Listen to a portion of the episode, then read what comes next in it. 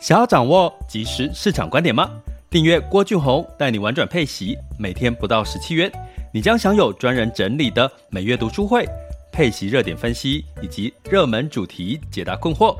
不论你想通过基金、ETF、美股或台股打造你的现金流收入，我们都能为您提供支持。点选资讯栏的订阅链接，了解更多。让我陪你一起投资理财。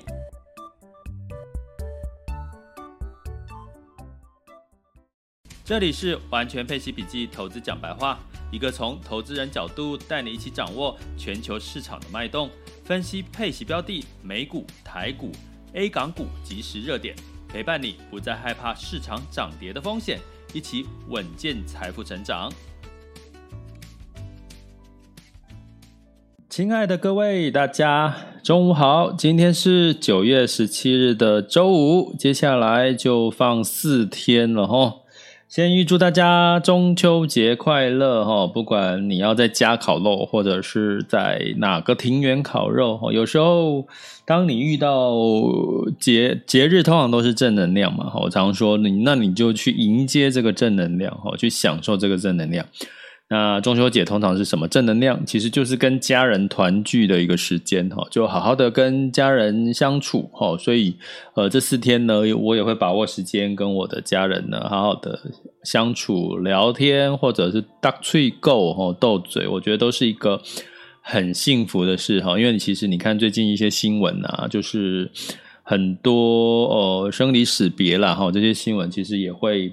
让人就是觉得，哎，好像把握当下也是永远都是一个最好的做法，有不要后悔哈。那我昨天呢，刚好不小心在这个脸书哈，就是翻转到这个唐国师唐奇阳他在直播，他问了一个问题，其实他在他他自己问了自己一个问题之后，他就他就一直哭了哈。其实这个问题我有问过我自己哈，在两三年前，但是我没有哭，但是我知道我如果。再问了一，就是我问完这个问题，我我自己知道我那我我我我有什么样的想法，或者是我接下来要做什么努力哈。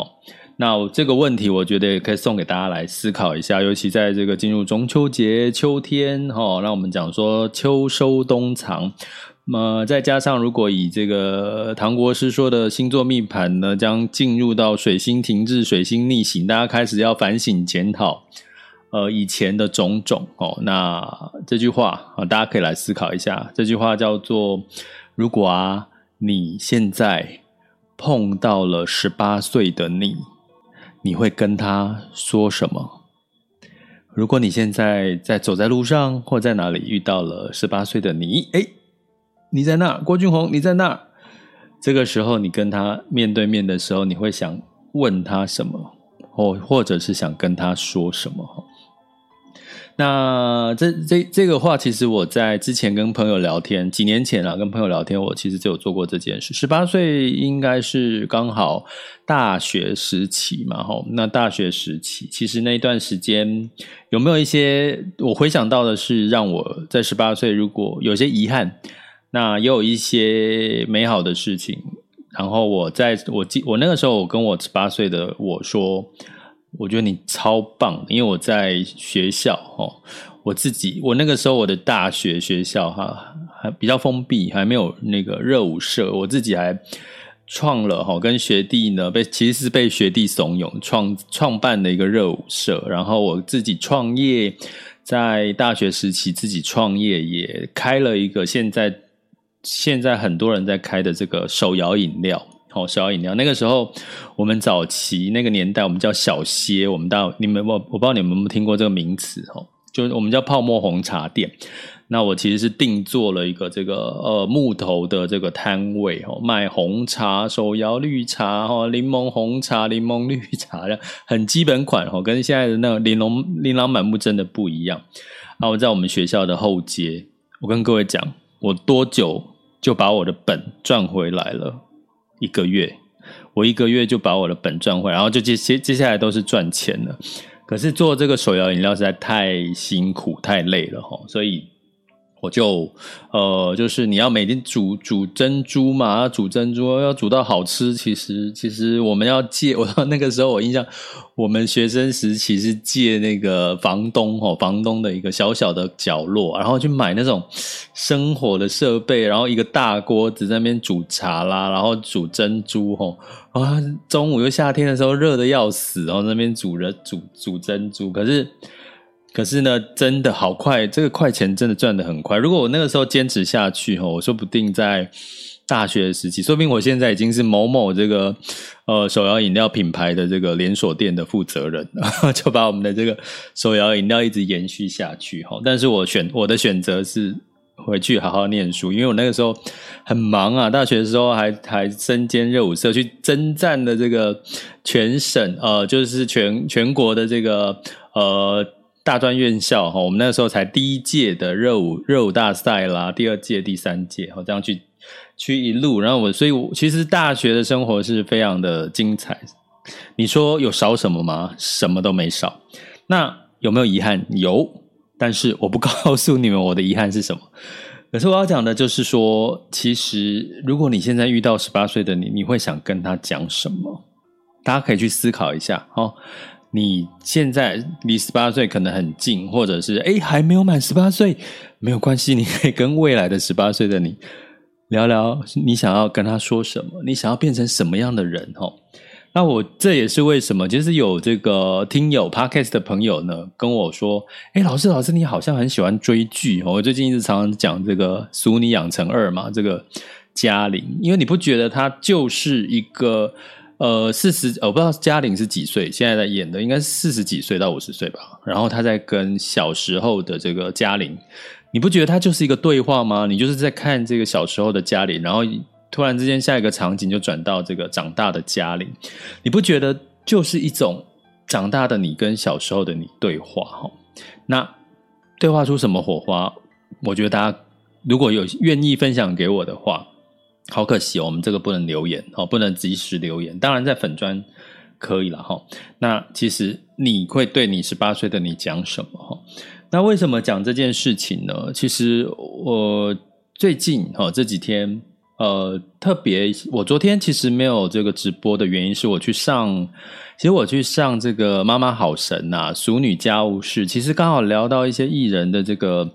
创业哦，跟投资的产培的经验，最后我们要选出一个善财善财童子哦，所以我就要做坏人去选这个善财童子是谁哈？我是扮演这个专家的角色。什么叫扮演？我本来就是好吗？所以呢，基本上呢，从这件事情，我刚好这次主题里面聊到一件事情，就是说，呃，其实很多这个艺人赔钱哦，很多人创业或很多人呢。我们过去从小被教的观念就是说，哎呀，人不能欠钱呐，人不能欠人家钱，人不能负债，对不对？我们小时候被教育的就是不能负债，有钱赶快还哦，你就不能欠人家钱，欠人家钱是不厚道，是不好的。所以呢，很多人在创业的阶段，甚至买了房子呢，就要赶快把钱呢就还回去哦，就赶快把钱还回去哈。所以呢，我今天早上刚好有个朋友贴了一个文章给我，哦，他看一个文章，就是有最近有一个，呃，有有一个朋有一个例例子，就是他，呃，就是呃，每之前的观念是只要有钱就去还房贷，有钱就去还还还掉什么，所以还完之后什么都没有嘛。可是最后他观念改变了。他用这个房子的这个资产，然后去做一些调整之后，他滚出了透透过存股然后去滚出千万这样的一个例子哈。所以我要跟各位讲，低利时代，大家知道呃，就我们的长辈那个时代是什么时候？那个时候的利率呢，大概像我们呃利率，我不讲利，我讲保单的利率好了，可能比较简单哦。过去的保单利率有到六个 percent，六个 percent，然后有到四个 percent。你能够想象现在的保单利率，呃，这个预定利率呢，大概只有差不多零点呃一个 percent 多，一点二、一点二五左右哦，跟当初的四六几乎差了四倍。所以那个时候，其实长辈当然会跟你说啊，我今天给你钱，因为你要付四到六 percent 的这种付的这个呃借款利息。可是你现在这个疫情后疫情时代啊，你发现现在借款的利息一直在降低，尤其是房贷，现在大概一点一点二，哦，一点二就可以贷到了这个这个，你就可以借到这个钱去买房子，这么低，那你的投资呢？如果我们用这个所谓的这个配息的概念来看，你配个四到五趴的稳健的一个配息。基本上都是不难的事情。那甚至你懂更懂的话，你可以做一些呃配置啦、操作，都可以到七到八趴。好，那这个是呃我们今天的主题呢，要跟各位讲，其实好债带你上天堂，坏债让你痛不欲生，痛不欲生。什么叫坏债？我等下会下个定义了哈。最近这个蹦恰恰的例子，应该大家都常在新闻上看到。可是滴滴时代，可能大家要开始，我要跟各位讲是要有一些改变了。其实有债在身上，并不代表是。坏事并不是值得丢脸的事情哈。我今天主题会围绕在这边。那当然呢，我其实，在过程当中，我一直强调一件事情：我们在投资呢，其实呃，其实跟这今天的主题再有很有关系。什么关系呢？就是其实你投资最最重要的是降低你的成本。哦，就算你投你这个呃去借钱哈，或者是这个贷款呢，基本上你当然要找越低的越好，因为目的是要降低你的成本，都是一样的概念。所以呢，我们在这个一直在强调各位投资或者是配息，怎么样去降降低你的手续费，或者是让你的成本最低。一个是你投可以透过 ETF 投资，第二个如果你是投资基金哦，同时有配息基金。真的务必要，我这这应该最近还是会一直稍微宣传一下，因为刚好这个巨亨买基金有做了一个呃新开户的一个一个活动，那我的活动的呃提供给各位的活动代码是 Hope Guy H O P E G U Y 哈，也就是希望男孩哈。那有朋友听到希望男孩的时候笑大笑哈，对，然后我就是希望老男孩嘛哈。H O P E G U Y 是我们的优惠码，所以你新开户的时候用这个优惠码，你可以拿到二十二万的这个额度。度就是这个额度是可以额外的免手续费，诶，能够省手续费、零手续费，就帮你增加你的投资报酬率。而且它现在好像叫做巨亨基金节，又可以有一个无比的定期定额，哈，终身零手续费，哈，啊，所以基本上这些。可以用的优惠包含双十一，我已经跟各位提的，你尽量在这些折扣节日买，其实省下来的钱都可以帮助你怎么样提高你的投资报酬率。哈，这是我一直提倡的一个观念。所以可以在哪里看到？在我们的 Podcast 的这个连呃这个文字叙述会有这个巨亨哈相关的这个资讯哈资讯的一些连结，大家可以去善用。如果你已经开户了，恭喜你，因为你每个礼拜五都还可以领到五十点的红。利哈，如果是我们的学员群都知道，我们会在这个赖群。哎，今天就礼拜五嘞，今天还可以领五十点，所以基本上你几乎投资基金哈，你要付手续费，真的逊掉了。哦，真的训掉哈，所以在这个之前，我要跟各位提到，其实好在坏在这件事情，其实所所有的逻辑都是在什么成本这件事情？为什么跟成本这件事情有关系？我再讲回来，我今天我早上我的朋友哈，他跟我说。他贴给我文章说：“哎呀，他最好有感呐、啊，就是说，呃，如果应该把钱呐、啊，就是有存到钱就赶快去还房贷了。他觉得很有感。为什么他很有感？因为他投资，呃，他不是投资，他买了一栋房，呃，应该是一两千万。他每个月要背的房贷，哎，对不起，我没有问清楚他的数字，但是我印象中是七八万哦，七八万哦。我这位朋友应该有在听哦，所以。”如果我讲错了，就就不要骂我吼，就大概的数字。那你想想看，一一个月要付七八万啊，工作努力工作，请问一下，通常这个时候你会想什么？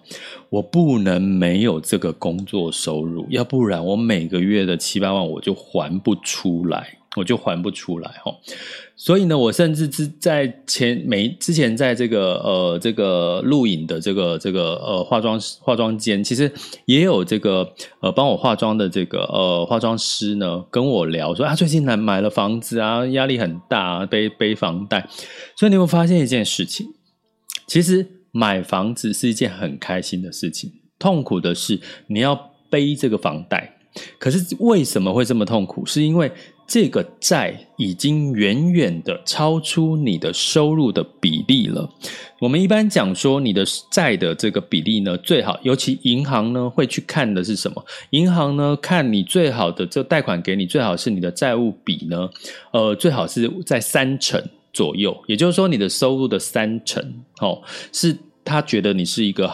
好的一个借款的一个一个一个一个用户了哈，所以呢，如果你超过哦，你超过这个部分哦，如果你我刚刚讲说我的朋友例子，如果他每个月七万，当然他赚的很多了哦，因为几十赚个十几十万的，所以七万块还好。可是他如果不工作，其实这个钱就会顿时减少，所以以后疫情其实对他也有一定的影响哦。所以呢，基本上呢，其实关键在。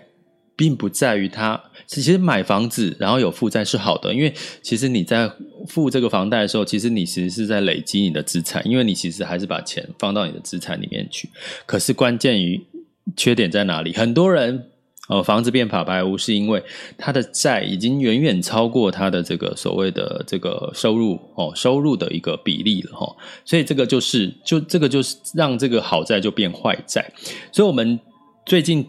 听我们来理解，好像我呃昨天去呃上这个节目，因为我不能剧透啊太多，但是呢，我要讲的是，其实我们我我在我跟他们。就是在聊过程当中，我说啊，说一件事，你有没有发现呢、啊？这艺人他们通常啊，在这个呃创业的时候，其实他们都是用现金，就是用自己的本钱去创业投资。用自己的本钱有什么缺点呢？就是说，你可能呢，就是把钱就全部的，就是呃现金流都就减少了嘛。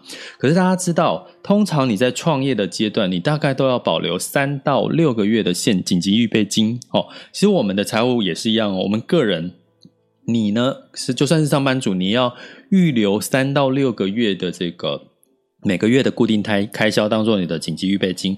要不然遇到这个疫情的这个阶段，你应该感受最深，就会突然之间这个哎，突然收入中断，然后你就没钱，你就要去东凑西凑。所以如果你有三到六个月，根据专家的统计，三到六个月是可以让你从容的去找到下一个工作或者是应变的机会。所以其实呢，这个创业也是一样，要三到六个月的现金。那你知道我在讲这个，呃，其实那你们为什么？我跟艺人说，你们为什么不考虑一开始的时候是用跟银行借贷的方式来做你们的创业这件事情？结果艺人的反应都是哈，跟银行借钱？当然啦，创业不是就是要用自己的本金吗？好，一样啊，创业就是要用自己的本金。诶，听起来大家会不会也觉得对啊？其实我们从小被教的就是说，诶，我们其实有欠，不能欠人家钱，欠人家钱是坏事，所以我应该，我应该要怎么？应该就是要，呃，就是要有钱要赶快还，这个是什么？这叫一个债务的关系。可是你今天，如果呢，你做的事情在创业的过程，我就跟这个艺人朋友说，啊，我们来思考一件事情。请问一下，在座现在的有钱人，包含是像我们耳熟能详的，像最近这个我们很很很对他很感谢的郭台铭，鸿海的郭台铭，台积电的张忠谋。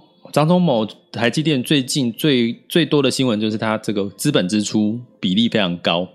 那请问在座的各位，他的资本支出是张忠谋自己把自己的钱掏出来，掏出来去做这个呃他的创业吗？还是他其实是跟银行借钱？其实我有另外一个朋友跟我之前分享说，他不敢投资台积电，原因是其实呢，张忠谋呃，这台积电呢。跟银行借的钱已经远远超过他的负债比啊，已经远远超过了他的这个呃一般正常的一个逻辑了吼。可是呢，实际上为什么台积电还是一直是大家看好的？因为它就是龙头啊，领头羊啊，它就是一个非常非常这个一直往上成长的公司，所以大家不会担心它的债务的问题哦。所以关键来了。所以，我们从这个逻辑，这些成功的这个企业家的模式，我们来思考债这件事情。其实，债什么叫好债？其实呢，如果你的投债的过程当中是帮你去这个累积资产，哈，或者是让你的资金运用更有效率。比如说回到我一人创业的例子，哈，他们的问题后来创业赔钱的原因是因为像这个疫情的阶段，他们的现金流断炊，断炊又不知道现在疫情会延伸到什么时候，他们就只能怎么样忍痛，因为他们的现金就不够了。可是大家知道，在创业阶段，什么东西一定要付？一定要付的钱就是所谓的固定的开销，薪水、房租、租金，还有一些相关的固定的成本，哈。所以呢，为什么我跟他们建议说，那你们其实一般我们创业可以先考虑跟银行借贷？为什么？因为通常你在，大家给各位一个观念哈，如果你是创业之后再跟银行谈借贷，抱歉，你已经被银行扣分了，因为对银行来讲，你已经是。你挂名叫公司负责人，其实你在借款的条件是被打折扣的。可是当你还不是创业的本身的时候，你的条件对银行来讲是好的。所以你在创业前呢，如果去跟银行谈，其实你的条件会比较好谈。那谈完之后的好处是，大家知道银行的借贷是每个月每个月摊还，大家应该知道这件事情哈。所以呢，基本上就算这个疫情的这个时代利率那么低，可是呢，就算你在你现在创业阶段在烧钱，可是呢，你还银行的钱，你其实只要每个月还一些，每个月还一些，还一些，甚至你房贷的话，其实大家知道有一个所谓的宽限期嘛，你可以只还息不还本。所以呢，其实以这样的状况，你反而可以让你的现金流不会一下子因为背了。呃，这个呃，就是用自己的本金都烧光了，一直要付这些固定的现金流成本，然后没有现金流进来，然后造成你的本金烧光，最后不安全感来了，不安全感来了，下一步是什么？就是，哎呀，我就不敢了。我就那个，我就那个不敢不敢再继续下去，然后我就赶快停业。其实现在很多的这个创业的这些小中小企业，或者是这些创业的店家，都面临到这个问题，就是资金周转的问题。所以回头来，我们来想这件事情，我们在想另外一件事情哦。请问一下，我们在以息养股，请问一下，我们的息通常从哪里来？我们所谓的配息的标的，我们讲存股啦，讲这个配息基金啊，ETF 的配息，所有的除了这个存股，它的股利哦是这个发放给股东，因为你买的股票是公司这家公司的股东，其他的呢，配息基金、债券类型的配息，你不是就把钱借给什么？借给公司啦，借给苹果啦，借给特斯拉啦，好，甚。借给政府，如果借给政府就叫公债；借给特斯拉，好，而借给苹果呢，就叫所谓的投资等级债。好，那借给呃有不好的公司，就是可能状况不太好的，就叫垃圾债。哈，所以呢，你会发现，哎，那你为什么愿意把钱借给这些公司？那为什么这些公司要去借钱？那最近最今天最多的消息是什么？路易莎。路易莎是不是已经开始就是上新贵了？一开始今天一开盘就飙了七十个 percent 上涨的幅度，因为新贵是没有上涨跌幅的这个限制。第二个 g o g o l o 也要借牌到这个美国上市了。请问一下在座的各位，为什么他们要上市？上市呢？基本上 IPO 的这个这个关键是融资，他们其实是需要从。各位，好，你成为他，你融资之后呢？IPO 之后，大家就会把钱投入，他就有资金干嘛？去继续的研发，继续的投资，继继续的赚更多的钱，继续的降低它的成本，继续提高它的竞争力，让它的在这个呃它的市场市占率更高，或者是营收更高。好，所以回头来看这件事，我常举一个例。我们在看个人的财报跟企业的财报，我们在看企业财报的时候，其实有时候你就对照回个人的财报就好了。如果你觉得你现在没有任何的优良的负债，什么叫优良负债？我们先做个定义。如果你是投资过程当中让你有机会钱生钱，哦。比如说，你买房子投资，房子投资你一定要贷款，哦，那你贷款呢？基本上你用低率贷款，甚至你把房子去租出去，你去 cover 掉你的房房呃每个月的本利摊还，甚至呢你买掉卖掉之后赚差价，那基本上这个房子都是叫做什么？房贷都是叫做什么？好债。那如果你今天呢是每天哈，最近呢，哈。如果你只是刷信用卡去买 iPhone 哦，最贵的那一只 iPhone 是多少钱？六万多块。然后买了之后就动用循环利息，然后就是把它怎么样？就是不还，然后就是这个呃呃信信用卡现在循环利息最低也要十二到十四趴，对不对？最高也要到十七、十八趴，对不对？所以呢？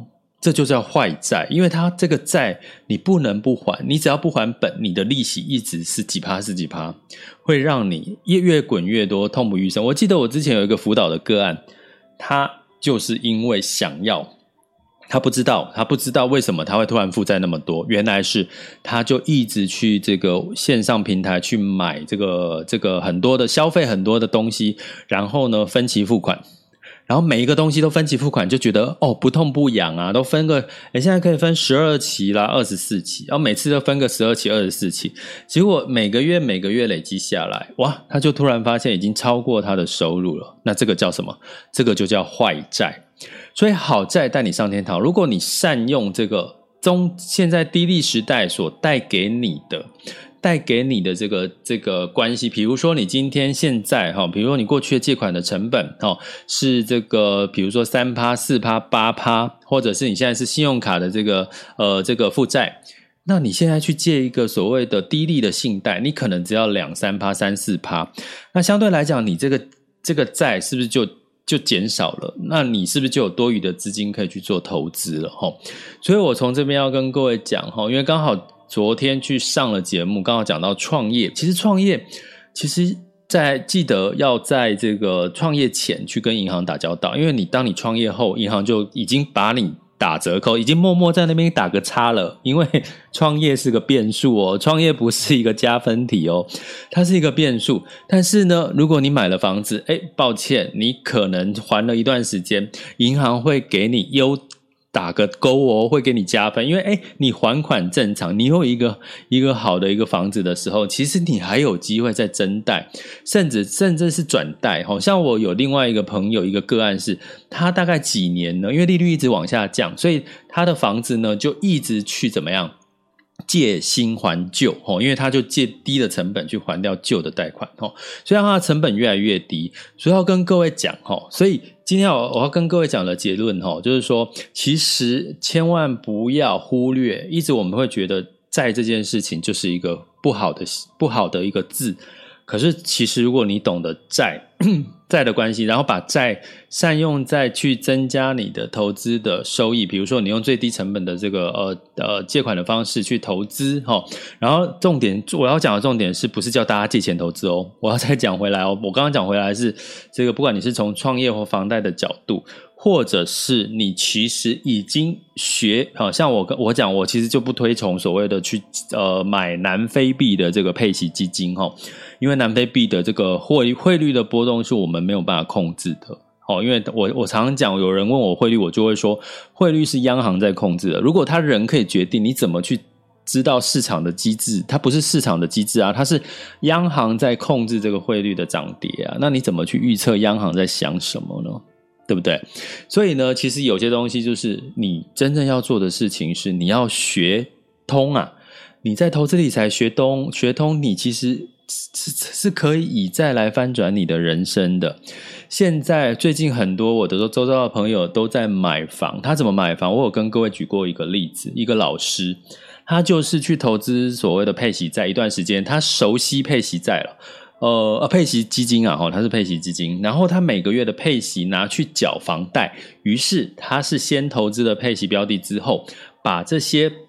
配息的标的呢，呃，包含自己的头期款，然后去买了房子之后，每个月哦去缴这个所谓的这个呃用配息去缴他的房贷，所以他也很从容的哦从容的买到了一个房子，而且他是没有压力，这个债没有让他像我刚刚前一位朋友的例子说啊无债一身轻啊无债真好，没有他不需要，因为他是从他的配息哦这个滚出来的这个收益呢哦配息收益拿去。做还这个房房贷的一个支出，所以我要给各位一个，接下来在后疫情时代，很多东西回不去了。你觉得你的薪水会会？你期待你的薪水会一路往上走吗？应该不容易，对不对？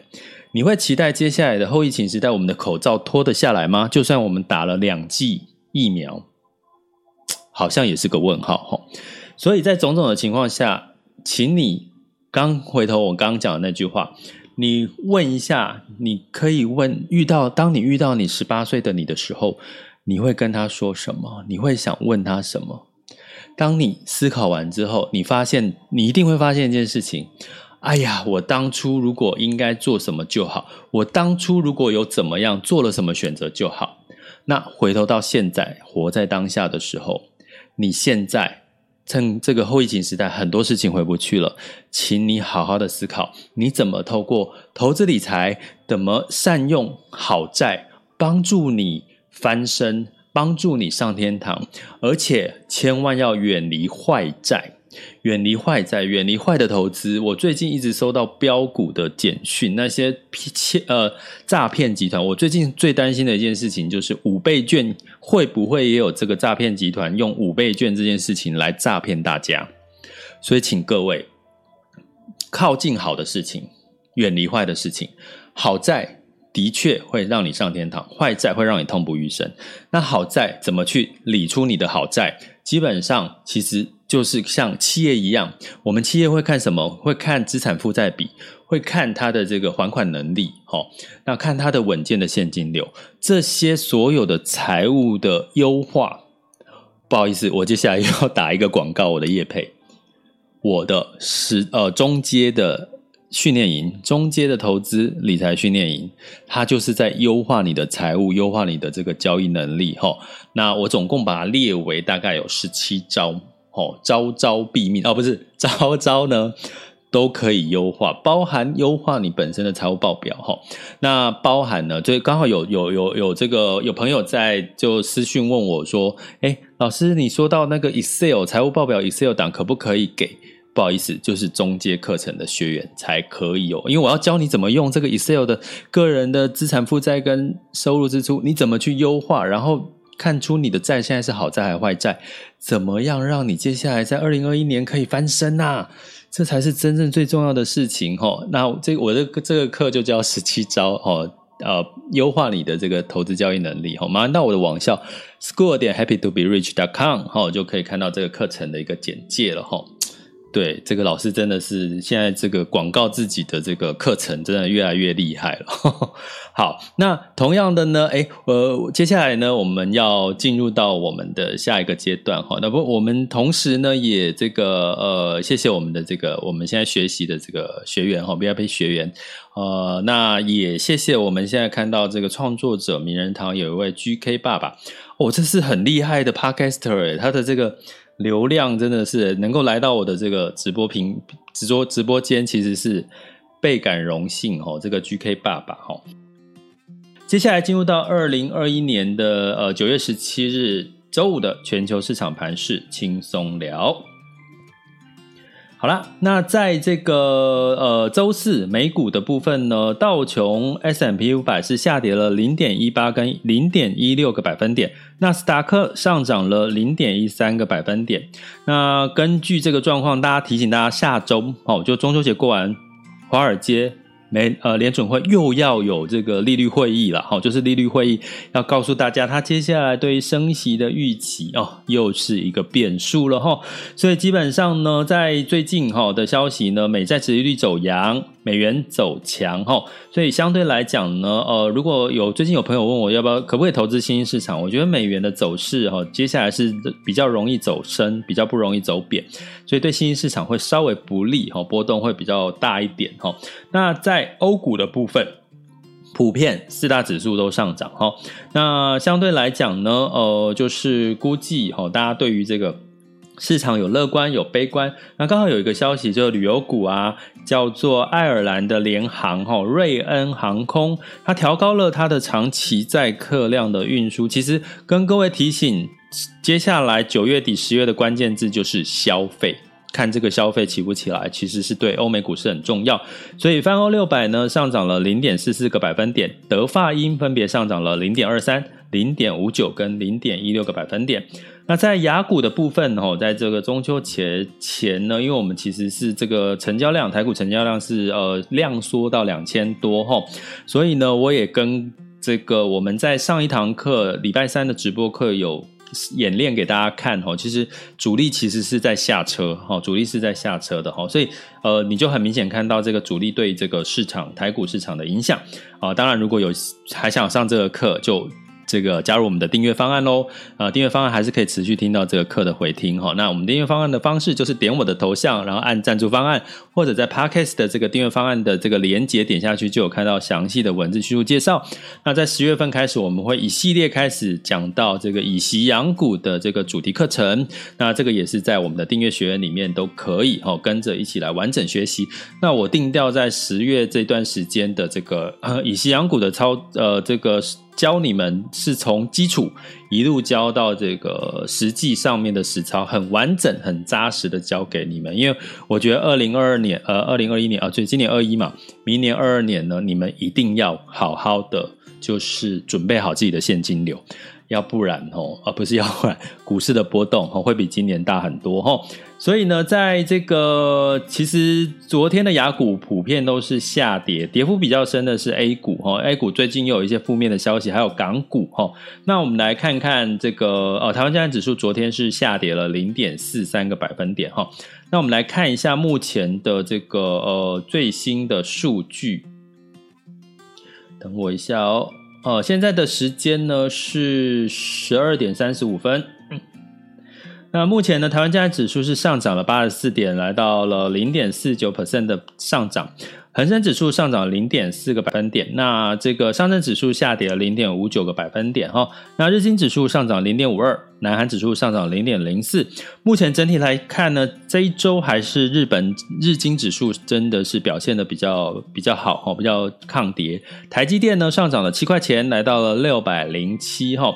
所以这个今天的这个呃大盘的涨幅应该是来自于台积电、联发科这些主力的全值股带动的这个市场的往上哈，但是呢，主力有没有悄悄的在 流出？这个是很重要的观察现象哈。所以，如果你上完我们周三的课，麻烦做一下功课。我已经把功课派给我们这个 Nice 学的学员们哈，大家可以去做一下功课，了解一下现在主力今天涨到底是主力在撤还是在进哈。这个其实是很好的一个下上下车的一个观察指标。好，那进入到这个。能源的部分呢，布兰特原油是在七十二点六一哦，所以是持平了哈。那这个金价的部分呢，是下跌了二点一 percent，来到一千七百五十六点七美元每盎司。那原因是什么？哦，有跟各位提过，美元升值呢，就会。压抑原物料，包含黄金、包含能源的一些涨幅哈，所以美呃美元呢，的确美元指数呢是来到九十二点八七，其实是上涨了哈，是近三周的高点。那原因是什么？因为这个美国八月份的零售销售意外的成长，意外就是大家觉得它应该会跌哈，可是呢，大家可能要留意消费这件事。我刚刚跟各位讲，九月、十月的定调，因为开始进入到消费旺季了。可是有有有有好有坏，好的是。消费力道应该会增强，可是坏的是可能供货有问题哦，因为包含物流、包含缺货哦，物流大大塞车这件事情哦，是值得我们接下来观察的哈。那我们陆续也会在持续的追踪。那美元兑台币来到二十七点七七五，然后美元兑人民币是六点四五哈，那所以相对来讲，大概这个汇率目前大概都是这样的一个走势。所以观察的重点还是会回到什么？回到这个美联储的这个态度，还有这。这个消费的状况，还有对于第四季的财报的预估，哦，所以我们陆续我正在整理第四季的财报预估的资料，会这个分享给我们这个订阅学员，哈，订阅学员，哈，所以如果有兴趣的话，想要更深入的学习，提早掌握一些市场的机会跟风险，哦，上下车的技巧，就麻烦加入我们的订阅行列，好吗？好，那接下来因为时间的关系，其实我今天又有一点超出了，本来都希望抓半个小时，哈，那。没关系哈，就请大家见谅啊。如果你要中途离开，就自动离开。那我们接下来呢，一样会抓一点时间让大家可以分享交流了，因为难得这个直播间可以大家直播聊天。虽然我知道大家都很害羞哈，都跟我讲说，其实呃都有在听，可是不太敢发言，因为两千八百位在线呢，然后还有我们的 VIP 学员，现在还多了一位 GK 爸爸。一个网红创作，诶，是网红吗？不好意思，我不知道你算不算是用网红来定义，或者是反正就是名人呐，GK 爸爸对不对？这个这个是流量非常大的一个一个一个一个高手哦，然后然后我又在粉砖里面又直播，可能上台讲，你会觉得好多人好多人会听到你的声音哦哦对，那我们至少至少你的 podcast 再放下去就一堆人听到，所以可是有好有坏啊，你分享一下你的这个呃投资或者是你看到的一些事情，对这么多人有所帮助，我觉得也是一个好事情哈，所以如果你想要现在举手可以哈，然后呢举手我就把他 Q 上台哈啊，如果呃哎有哎好。唐老大，哎，好好久不见了，唐老大。嘿、唐老大，是你好，中秋节快乐。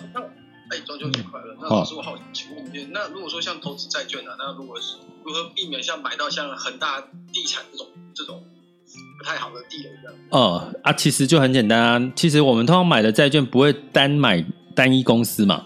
你一定是一头拉股，你去买债券的 ETF 跟基金，一定是一头拉股的债券啊。它大概一般你买基金或 ETF，它的占比一家公司大概顶多占个五趴、十趴，所以其实还好啦。其实我知道现在很多人对恒大这件事情是觉得好恐怖、好恐怖哦，会不会是一个雷曼兄弟事件？可是因为我其实不是这样的看看法，我觉得他这个，所以所以我就没有特别去把这件事情拉出来谈，因为我比较。觉得它没有那么大的严重啊，就我对目前对中国市场的了解，可是我知道现在新闻应该都在报哈，那它会影响比较大，应该很大是影响到这个亚洲的这个高收益债哈，它是亚亚洲高收益债里面其中一个分子，可是它的比例就是。